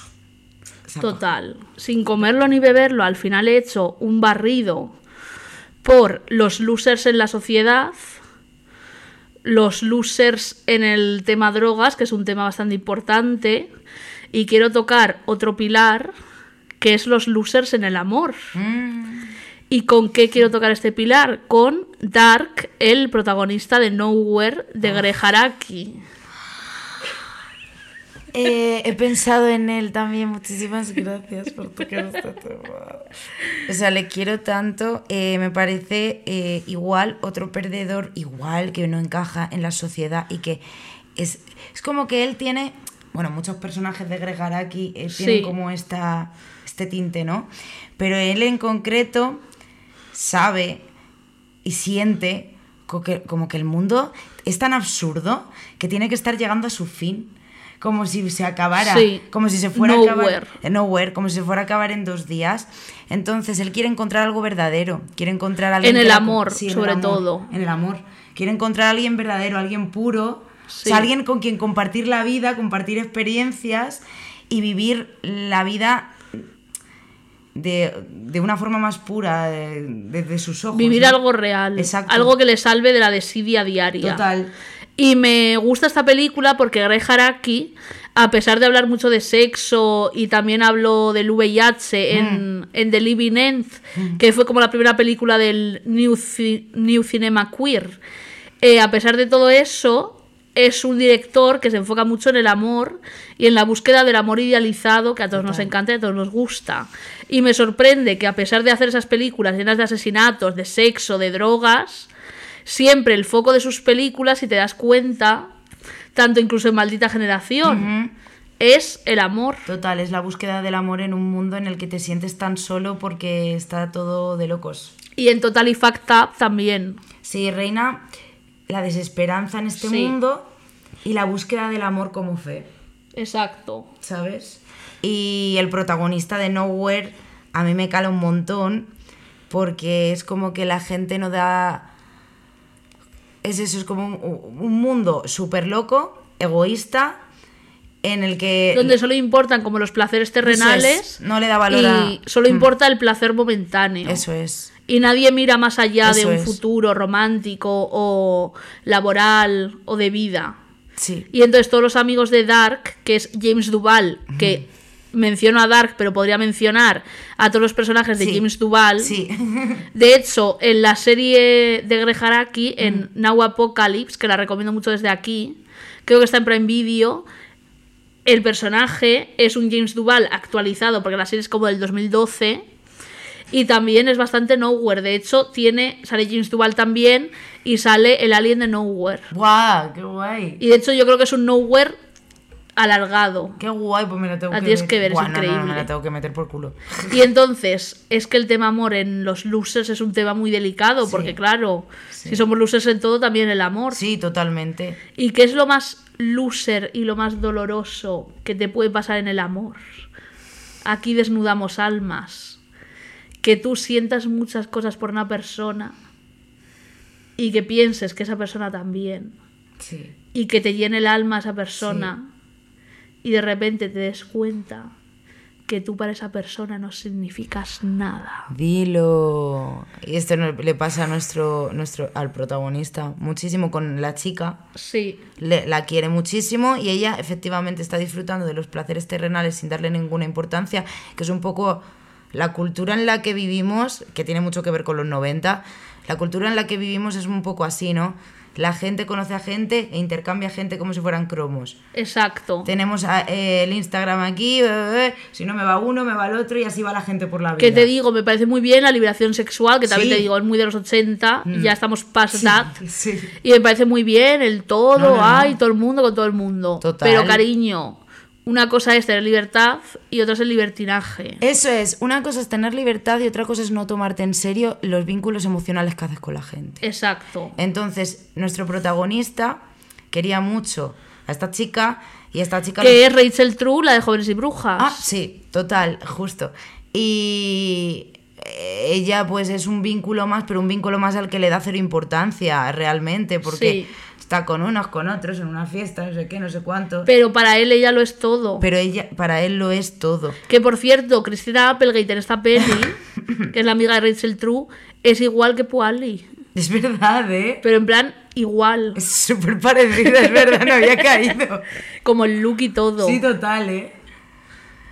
No sé, pero al final, eh, yo creo que también en el caso de... ¿Tú crees que realmente... O sea, claro que yo creo que estaba enamorado y sentía muchísimo Sí. por ella, pero cuando luego fantasea también con el chico Sí. y en el final eh, está con el chico hasta que Sí. ¡pum! Hasta que. sí, que es genial el final, ¿vale? Es en Hasta plan, que. Es en plan, lo siento, no va a cambiar. Sí. Exacto. Ahora comentaremos el final, pero sigue. que es como un gag, la verdad. Pero eh, cuando está con el chico yo también me planteo, es que en realidad lo que buscaba era el amor de verdad. Claro, y lo buscaba en distintas personas Exacto, que pero de forma parecía que se lo iban a dar, pero Eso sus es. intenciones siempre eran puras. Sí, sus y nunca siempre- jugó con nadie. Justo, justo, justo. De hecho, si se fijó en el chico es porque ella no le estaba dando lo que él buscaba y lo que él creía tener en ella. Total. Que lo peor no es buscarlo, es creer que tienes algo en esa persona Total. y darte cuenta de que para ella eres un contacto más en su agenda Eso es. al que llamar cuando se aburre. Eso es. Y, eso, es lo más duro y es un poco la maldición del loser, ¿no? En el Total, amor. Total. Porque De tú creer que importas a una persona y darte cuenta de que esa persona solo está jugando contigo como un juguete. cuando, como tú has dicho antes, eh, cuando eres un loser, cuando tienes depresión, cuando has vivido mucho y has visto too much, eh, no, no juegas con los sentimientos. No sueles jugar Nunca. con eso. No, no, no debería pasar, la verdad, no suele pasar. Entonces, pues te tomas el amor muy en serio y que te quieran y, y todo esto. Entonces, cuando Y juegan más contigo... teniendo en cuenta que la gente con depresión solemos tener eh, issues de abandono. Sí, básicamente yo estaba sí, un poquito. Entonces, no sé. eh, yo creo que eso, que él se sentía muy solo en el, en el sistema y además es como una vorágine absurda. Él está de observador en Nowhere, es un puro observador, por eso se le, se le presenta el lagarto. Es como Holden Caulfield que mira el Sí. mundo desde la luna sentado Sí. en una hamaca de playa. Sí, total. Sí. Y él solo quiere compartir ese mundo porque se siente solísimo. Y quiere Exacto. compartirlo de una forma pura, desde el amor. También quiere compartir su visión de las cosas y su mundo propio. Pues no para de grabar con una cámara y todo esto. es y- increíble. Es que yo con ese personaje me identifico real. Con James Duval en cualquier película Ya. de Haraki, que siempre es el mismo personaje. Sí. Pero esa película. El monólogo que tiene en Maldita Generación de un amigo que se mató con los Smiths o algo así. Increíble. Eh, yo en cualquier momento, te lo digo. Yo en 20 minutos. En 60 segundos. Vale. Y, y eso que me gusta mucho la película de Nowhere, porque a pesar de estar en un momento de los 90 tan auge del sexo, de las drogas, Hmm. de tal, se habla del puto amor verdadero. Hmm. Y es un tema que parece que ahora que con la deconstrucción de las pelis Disney, que me parece muy bien, ahora hemos pasado de eh, vivir en un mundo ideal de la sirenita, en el tema amor, a, como has dicho tú, nos intercambiamos.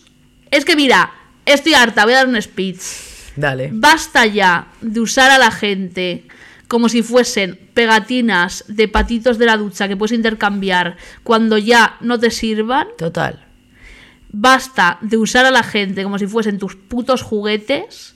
Y basta de esta competición absurda de si me follo a más personas, gano. Y si tú, si tú te follas a menos, eres un He loser. visto a gente haciendo listas.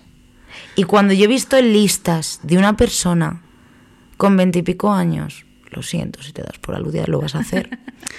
Sesenta y pico personas. Digo, ¿qué? O sea, ¿de dónde viene tu tiempo? Las ha, ha habido gente Exacto. que han sido así, que está muy bien intercambiables. si quieres sexo casual y todo el mundo está de acuerdo. Que sí, que suele apoyamos la pasar- libertad sexual. Lo que no apoyamos Exacto. es eh, la poca responsabilidad emocional de verdad. Lo que no apoyamos es usar a una persona Exacto. y hacer la fantasía Para llenar vacíos. para que primero te dé validación, segundo para llenar vacíos y tercero usarla eh, por su cuerpo y por su persona Exacto. y que te dé unos servicios que tú nunca le vas a dar a cambio, como puede ser que se preocupe por ti, que te dé conversación, con un montón de cosas. Y chica, eh, una cosa es la libertad y otra usar a la gente a tu antojo y creerte guay por ello y creer que el amor en esta época tiene que ser así, porque primero no es así y segundo, eres un puto mierda. Total. Es que no, no, es que te lo juro que, es que me pongo violenta, macho. Lo vivo, tío. Y entonces me encanta la peli de Nowhere por esto, porque todos sus amigos, él sí que cae también en el juego de sus amigos como de drogas, libertinaje, no sé qué, pero cae muy poco, sobre todo en las drogas que al final es una cosa pues que estando así es muy fácil caer. Hmm. Y al final... Hay, hay eh, un personaje que está adicto a la. Sí, también. al Hero Baby Sí. pa- Ah, potitos para bebés. Sí, eh, hay un personaje también que, que está fatal. El del pelo verde, ¿no? Sí, guapo, Sí. me gusta. Y ese, muy guapo, pero ese, ese pibe también le da por, por eso, por evadirse de la realidad buscando cosas extremas, no solo la droga, sino también pues te lo muestran ahí un poco con el sexo, la, la- dos pibas que las le sodomizan. Mira, lo voy a decir desde aquí, la adicción al sexo me da un Ay, a mí cringe. también me da un cringe. O sea, que sí que me parece muy bien que es una enfermedad y mal, ¿no? Te lo tienes que tratar. Claro. Pero chico, No estamos mm, aquí. soy adicto al sexo, soy adicto a follarme personas y a meterla en agujero. Es que si, si realmente eres adicto al Chico, sexo, hazte adicto al que es mucho mejor. tiene muchísimo más clase, cagada, no sé qué, pero yo qué sé, ¿sabes? No estás ahí como un mono todo el día. Pero eso, que dejáis, que dejéis de pensar que el sexo es igual a libertad. Eso es. Porque eso igual lo era en los 70, cuando las amas de casa, eh, si se daban un beso con el jardinero, las lapidaban en el jardín. Hmm. Pero ahora que todos mm, sabemos que la gente tiene libertad para todo, cariño, no te creas guay por follarte a más gente, porque no lo eres. Un poquito de liberación sexual a lo mejor en Japón vendría bien, porque mira cómo están de perturbados. Exacto. Pero liberación sexual de verdad, de que se puedan dar la mano, Sí. ¿sabes? Dar un beso. Y la liberación sexual también es admitir que igual a una persona no le apetece follar con otra Eh. si no siente nada. Y no tienes que presionarla y no tenemos que meternos entre nosotros en la cabeza. Ay, si te lías con más gente, si follas con más gente, eres mejor y eres más interesante Justo. y tienes una vida mucho mejor. Es que dentro de la- Pues chica, dentro- no. Es que- Igual tú te vas a follar a alguien y luego te quedas llorando en tu casa y yo me quedo llorando en mi casa directamente. Totalmente. Y no, Y no vivo la vergüenza de tener que follar. Que me parece muy bien si lo queréis hacer. Pero a mí me supondría mucha vergüenza follar un desconocido. Porque primero, no le conozco de nada. Segundo, a saber si me mata. Tercero, igual yo soy muy retrógrada, pero me parece una cosa íntima. Hombre. que igual se lo quiero dar a un tío o una tía una noche porque he conectado, aunque le haya conocido de cinco minutos. Pero No deja de ser no íntimo, sé, ¿eh? en fin, exacto. No- Que hacerlo por hacerlo, porque estoy triste para llenar vacíos.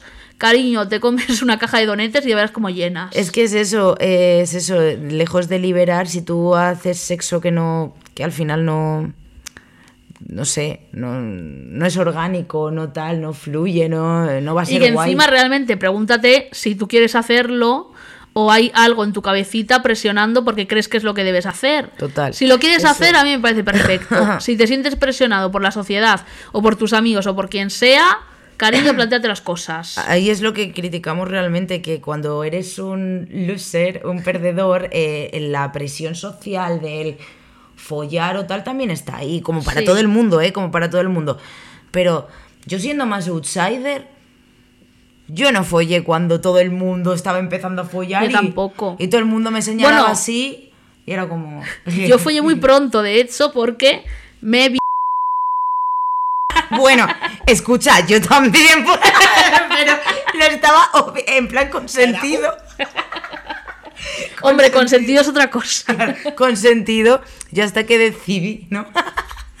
que, que yo que sé, que es algo, no es algo que te planteas y parece que el sistema te lo pone como algo que debes hacer para aspirar a ciertos cánones cuando Sí. no, o que eso te va a dar... Es eh, como una vergüenza que te tienes que quitar de encima cuanto antes, y no es así. No, no, no, para nada. Pero es que para nada, porque cuanto antes. O sea, si tú lo tienes como una presión social, de verdad que yo tengo amigas que con veintipico años me dicen que no habían disfrutado del sexo nunca. Porque al final. Presión social, Presión social, lo haces con cualquiera, lo haces de. de malas maneras. Como te lo enseñó el porno. etc. Exacto, Pues mal, mal, fatal. fatal.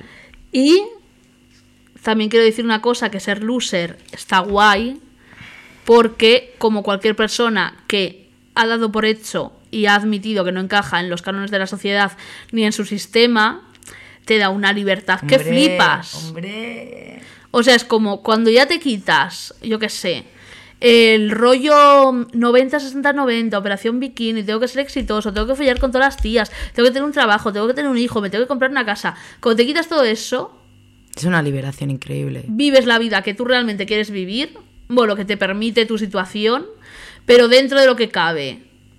Tienes una libertad para vivir como tú quieras, para juntarte con quien quieras, y si te juntas con otros losers, hacéis una pequeña secta Pero literalmente. de losers Pero literal. y se vive mucho más cómodo que teniendo siempre una presión que nunca vas a poder llegar a...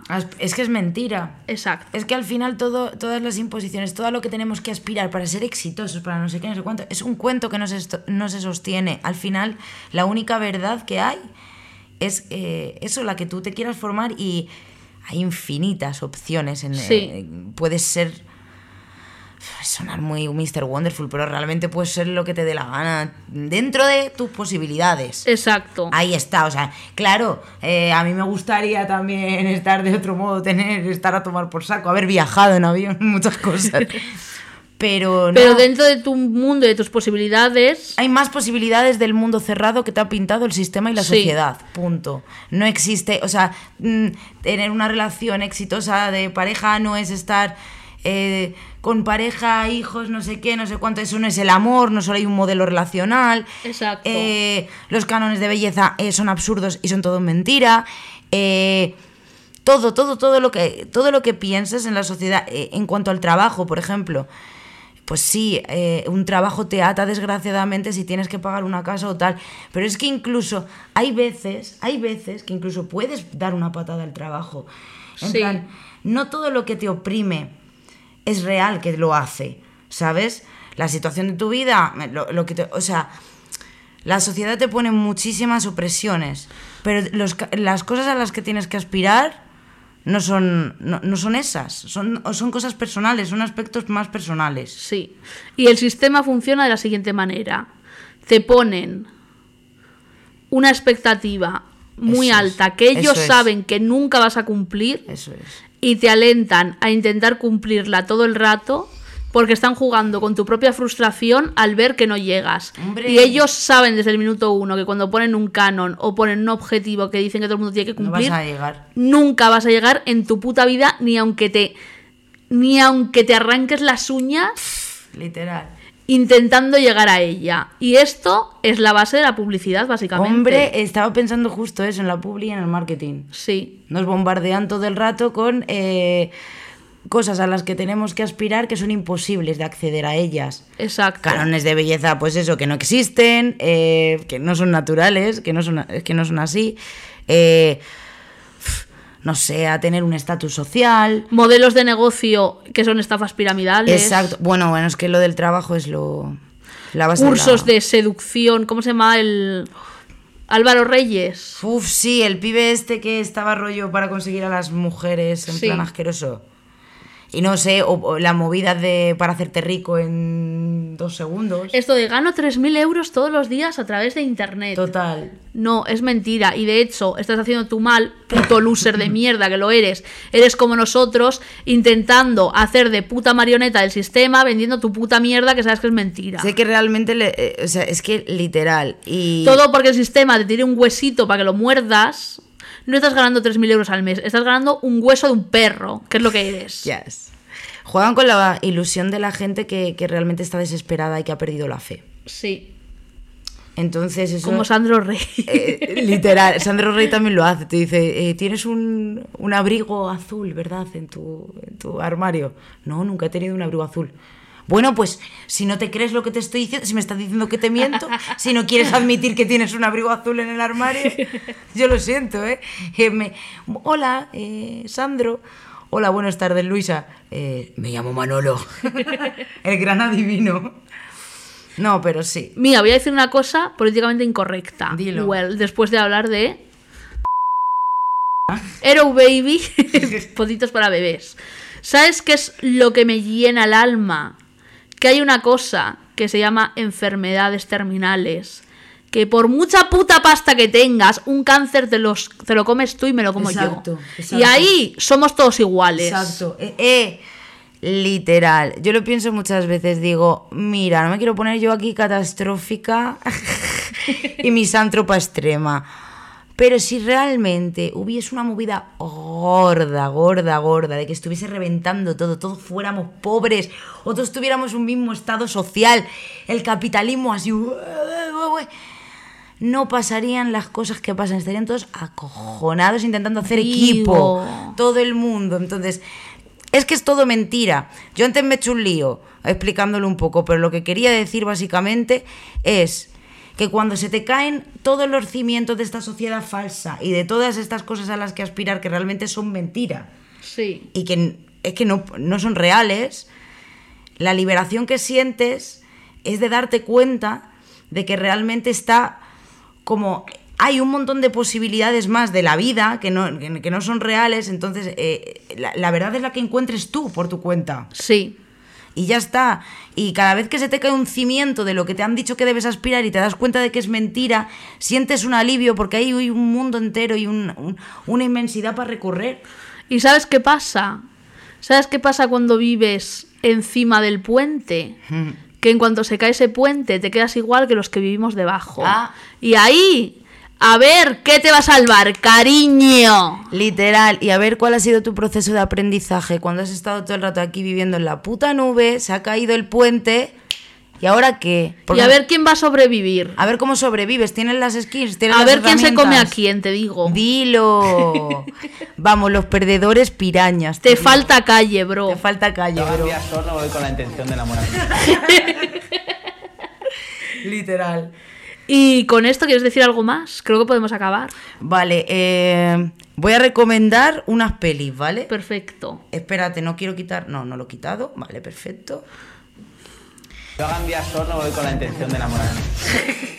Eh, bueno, aquí me había, eh, me había apuntado algunos personajes, entonces voy a recomendar así unas pelis. Os tenéis que ver Submarine, Oliver Tate. Oliver Tate, que también habla, el libro y la peli. habla mucho de ser un loser en el amor. Sí, Y además son de dos losers, porque Jordana también es una loser. exacto. Y cada uno tiene una visión de la vida completamente distinta. Oliver es como más lo que habíamos hablado del personaje de Nowhere, quizá, pero más Sí. niño. En plan, buscar la fe en el amor, algo puro, con tal. Y Jordana es todo lo contrario, es no te enamores, no tal. Yo aquí soy la más fuerte, tal, pero los dos son unos putos pringados, por eso Sí. se enamoran. Bueno, luego, Asesinos Natos, Mayor y. Nox.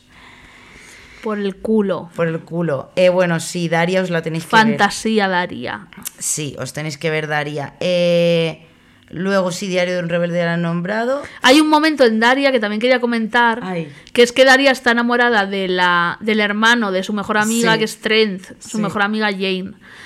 Y que hay un momento como que ella se piensa como que han tenido una conversación súper profunda y tal, y la han tenido. Y luego Trent se presenta con la que le gusta de verdad, con su novia, y Daria se queda en plan, ah, que todo lo que creía que había pasado era mentira. Y es descoroz... ¿Cómo se dice? Descorazonador. Descorazonador. Es que me estoy acordando de un momento de loser mío, de un chaval que me había hecho la fantasía y me había defendido de los bullies en el instituto. ¿Sabes quién eres seguro si lo escuchas? Me viendo durante un año y medio y yo me enamoré perdidamente de él. Y me hizo la fantasía y salí como una discoteca light, Getafe. Y me llamó y todo al móvil. ¿Cómo consiguió mi móvil? Era de los populares. Y me defendía siempre. Bueno, me hizo la fantasía, bailamos en la discoteca a la hora. Era real, eso era real de verdad. Claro que era real. Siempre es real. Siempre es real. Meteoslo en la cabeza. Me coge una amiga y me dice, no quiero ser yo la que rompa tu fantasía, pero mira ahí. Se está comiendo todo el morraco con otra, pero después de haber bailado conmigo, de haber conseguido mi número, llamarme, vas a estar ahí. Ahora que lo veo de mayor, eras un puto canteo cariño, pero me destrozaste, estuve ¿Sabes llorando. qué pasa? Que seguramente sí que le gustabas. Sí. Y sí que era todo Pero real. como era una loser, pues... Pero los putos, el puto sistema. Mm. A esa gente, a la popular, la gente que está arriba, le meten miedo de caer abajo todo el rato. Entonces, igual, liarse contigo para él era caer abajo. Entonces no lo hizo y seguramente se lió con otra más popular. Exacto. Pero luego te digo, ¿quién acaba viniendo siempre? A las putas losers. Digo. ¿Por qué? Porque somos reales y porque tenemos la verdad y nos sobra calle más calle que los columpios. Más calle que los columpios, más calle que las aceras. Tra, tra, tra, tra. vale, eh, vale, una película que me gustó mucho que se llama Tore Tanz, eh, que la verdad es que también va de, de un perdedor total, que mm, forma parte de los Jesus Freaks esto, pero es rollo anárquico, Sí. es una cosa un poco extraña. Pero el tío es seguidor de Jesús. Y el caso es que acaba dándolo todo por formar parte de algo y como si su misión fuera eh, ayudar a ciertas personas que son malísimas con él y aguanta carros y carretas. Es la historia de un mártir, de un perdedor. Llega al corazón, es bastante cruda, pero está Sí. muy guay. Se llama Tore Tanz. Y la última, pues Gumo, que está lleno de perdedores. Y ya está. Uf, Gumo. Es que esos perdedores otro nivel. Sí, pero porque es eso, es, como un desastre, o sea, solo cuento el inciso, os la veis, ¿eh? No la Sí. voy a contar, pero es como que hay un tornado o algo así en, una, en, una, en un pueblo de América Sí, profundo. profundo y, y claro, deja eso devastado y no le hace nadie caso a ese pueblo, que es parte de América, que es que de hecho salen en un momento como del pueblo en el coche, van como una ciudad y está todo normal. Claro. cerca, pero ahí nadie les ayuda. Esa es la mentira de Estados Unidos, que está Nueva York, que es la mejor ciudad del mundo, pero es que a yo que sé, 50 kilómetros tienes a un pueblo entero muriéndose de hambre. Justo. Entonces, eh, El sueño americano. Eric y Dylan. Sí, sí, somos. Uy, menos mal que las armas no estaban en la época. Es broma. Uy. Ya hablaremos. No, no es broma. Menos mal que no. El caso. Ghetto. Ratatata. Digo. Yo hagan día sol, no voy con la intención de enamorarme. Pues nada, eso, que les tienen desplazados también y que mucha miseria, porque Sí. están ahí, pues imagínate que arrasa un huracán de repente aquí y con los medios que nos quedamos, la comida que nos quedamos, las casas que nos quedamos, los muertos que nos quedamos, todo ese drama y ese trauma. Pues eso es humo. Sí. Satánico también un poco. Y yo quería recomendar también, que se me han ocurrido dos pelis, Los idiotas de Las von Trier, Yes. Que es lo que hablábamos de hacer el terrorismo siendo un loser, Total. que es nuestro trabajo, y ahí hacen el terrorismo, pero a 100 niveles, Mm. y es muy del rollo tras Hampers de Harmony Corine, si no me equivoco. Ya, de Harmony Corinne también, Sí. que es el de humo. También. Sí. Y bueno, Kids de Larry Clark, evidentemente. Total, no hemos nombrado. Y no sé, hemos nombrado Ghost World. No, pero Ghost, Ghost ya hablaremos en otro podcast de ella. Eso. Si nos en- encontraremos otra excusa. Y me he acordado de varias personas eh, que suelen llevar mucho este mensaje, ya sea por las redes o en su propia vida, que quería saludar. A Mimi XXL, que también le gusta mucho Kids. A Chenta Puto Chino Maricón, que ha sido una persona presa política de las redes sociales, porque le quitaron la cuenta de Instagram, pero ya se la han devuelto, menos mal. Ay, qué bien. Y también me he acordado mucho de Almu. Ay, Almu. Yo Almu- que suele venir a los podcasts. Yo con, de Almu me acuerdo todo el rato viniendo Sí. a hacer este podcast también. Yo también me acuerdo todo el rato durante el podcast. Mazo. Ya, le tenemos que haber llamado. Sí. Pero es que está, está ocupade. Pero bueno, Almu, eh, el próximo. te vienes fijo. Pero de fijo. Nos hemos ¿eh? acordado de ti todo, Todo el rato, te lo juro. Todo el rato. Y, eso, que agradezco mucho que la gente, sobre todo en las redes, que es el mundo en el que yo me muevo, eh, lleve este mensaje más allá y que me gusta ver, bueno, yo soy una de esas personas también, no me voy a quitar yo méritos, y que me gusta ver que hay gente que ayudamos, porque ahí me mandan muchos mensajes en plan, muchas gracias por decir lo que dices, no sé qué. Me gusta ver que hay gente que ayudamos y que os hacemos sentir a los losers menos solos y que tenéis una tribu a vuestro alcance. Y no he nombrado porque tengo un vídeo entero hablando de él, pero el mayor loser que hay es Manolito Gafotas. Ah, totalmente, total. Por supuesto. por Bueno, supuesto. si queréis saber, ved mi vídeo de Manolito Gafotas, que es el anterior a este. Y nada, ¿algo más que decir? Que aquí Publicítate un poco. Ah, pues nada, que venirse. Fluor barra baja pros, mi Instagram, ahí subiré Sí, lo pondré abajo. Hace vídeos, hace realizaciones, hace ediciones, la podéis contratar si queréis. Total, soy una loser pero con buen ojo y buena cultura. ¿Echa el tarot? Y he hecho el tarot también, pero eso más... eh, Consultas más dispersas. Exacto. Y nada, con esto, si no quieres decir nada más, acabamos. Pues ya estaría. Eh, larga vida a los losers. Ganadores, acabaremos con vosotros. Eh, literal, porque soy más perdedores que los perdedores. Os que lo triplicamos en cantidad. Más calle que los columpios. Y al final, ¿sabéis qué haremos sobre vuestra tumba? Bailar Sisa Super Freak, Super Freak, sí, Super Freak now. Tu, tu, tu, tu, tu, tu, turu, tu, tu, tu, tu, tu. Eso haremos. Y nada, eh, seguidme en Instagram, arroba soy una pringada lol, que soy una presa política, me lo han quitado. Así que nada, ¿algo más que decir? Losers, aquí está vuestra tribu, chavales. Aquí estamos. Estamos a un DM away. Exacto. Yo hagan día sol, no voy con la intención de enamorarme. Ya está. Tendréis a.